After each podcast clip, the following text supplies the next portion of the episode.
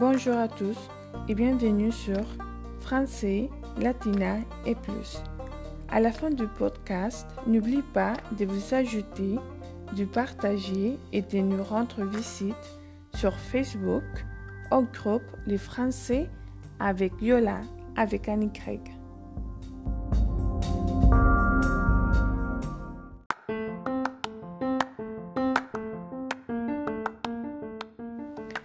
Aujourd'hui, nous continuons à lire la page 171, chapitre 13 du livre Amour d'Élise et bénéfices d'Élise Birsky. Leur union s'est délitée, puis s'est transformée en habitude et en solitude. Ça suffit, c'est un ça, Sylvia. C'est toi, ton pire ennemi. Elle redressa les épaules et reprit les schémas de la maison. Colin avait accepté de lui laisser la voiture et de lui reverser une somme raisonnable sur la vente de leurs biens communs.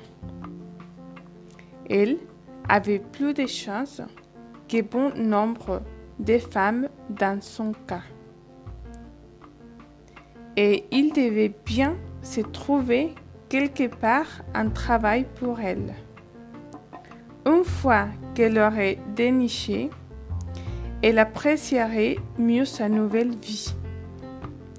Elle fit un bond pour éviter les postiers qui faisaient marche arrière.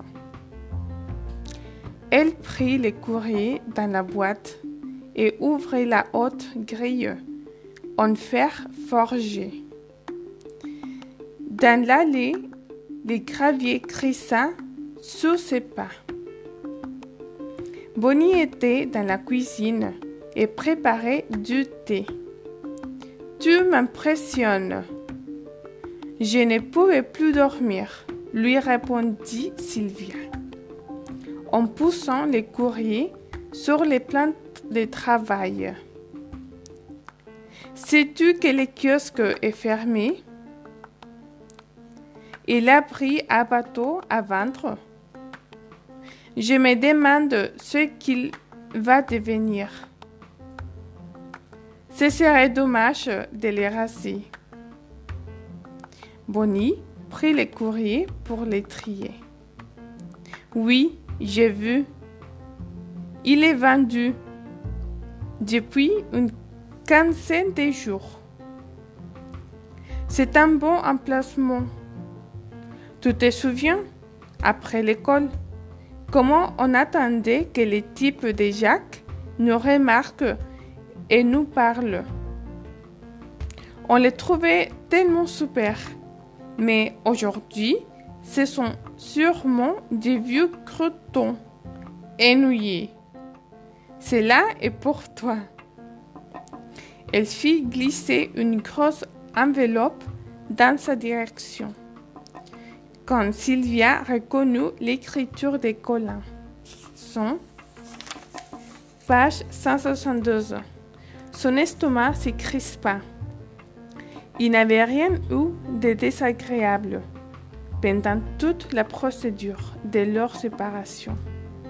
Mais elle s'attendait toujours à découvrir une grenade dégoupillée au milieu de la lente liquidation de leur mariage. Elle ouvrit la lettre et trouva deux jeux de clés, ainsi qu'une seconde enveloppe plus petite, entourée d'une note. Ma très chère Sylvia, que pourrais-je dire? Rien qui puisse me justifier ou me faire pardonner, même si cela peut paraître stupide.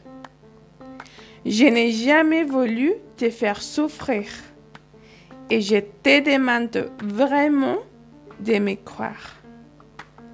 Je sais que tout a commencé à aller mal depuis déjà de longues années et que le point de nourriture était atteint. Je te souhaite de vivre heureuse et sereine. J'espère aussi que tu trouveras dans ton cœur la force de me pardonner. Je t'envoie les clés de la voiture. Je dois déménager vendredi. Aussi, serait-il mieux que tu viennes la chercher avant? Préviens-moi pour que je ne te gêne pas. Dans l'enveloppe, il y a un cadeau. Connaissant tes problèmes financiers actuels, je ne pense pas que tu te laisserais faire. J'espère néanmoins que tu t'en serviras et que cela t'aidera à prendre un nouveau départ. Avec mon amour, Colin.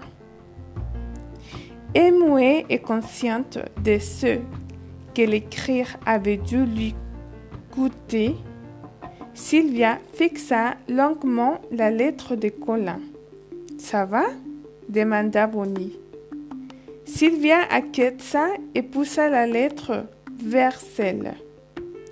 Bonnie la lut rapidement. Page 173. Qu'y a-t-il dans l'enveloppe? Sylvia l'ouvrit. Un aller-retour pour Londres, dit-elle, surprise. Je vais euh, pouvoir aller voir Kim. Elle révéla un sanglot. Pendant plus de trois ans, je l'ai supplié pour qu'on aille rendre visite à Kim à Londres. Mais il me répondait systématiquement qu'on n'en avait pas les moyens. Génial! À quelle date? Dans trois semaines. Elle regarda les billets d'avion et s'est pris la tête entre les mains. Seigneur, ces hommes, ils sont trop bizarres. Pourquoi a-t-il attendu de me quitter pour avoir des attentions? Non, pas là. Un peu plus vers le fond. Lui, cria Lila depuis l'allée principale. Je préfère mettre dans des pensées violettes au printemps. Tenant deux plantes de lantanas mauve, David recula. Par là? Parfait. Je te laisse. Il faut que j'aille brancher le brouillard. C'est l'heure de la sanguesue. Quelle sanguesue Oui, tu sais bien. La petite Oui, je dis. C'est ça.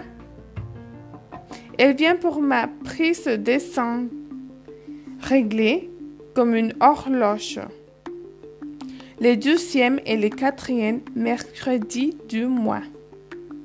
David examinait le ciel sombre quand deux énormes gouttes vinrent s'écraser sur son crâne. Il devait se dépêcher s'il voulait finir ses plantations. Page 174. Avant l'orage. Il s'est mis à creuser rapidement. La pluie s'abattit au moment où il tassait la terre autour des nouveaux plants l'appel dans une main. Il courut jusqu'à la petite porte derrière. Il ôta ses bottes dans la minuscule boinderie, attrapa une serviette d'invité près de l'évier, puis se dirigea vers la cuisine en se séchant les cheveux. Jusqu'à temps, lui lance une jeune femme assise à la table. Deux secondes de plus et vous serez été trempé comme une soupe. Pardon, je me présente, Jody. On se connaît déjà. Il arrangeait une série de tubes et un tensiomètre à côté d'une seringue dans sa protection stérile. David se passa la main dans les cheveux et la dévisagea. Moi, c'est David.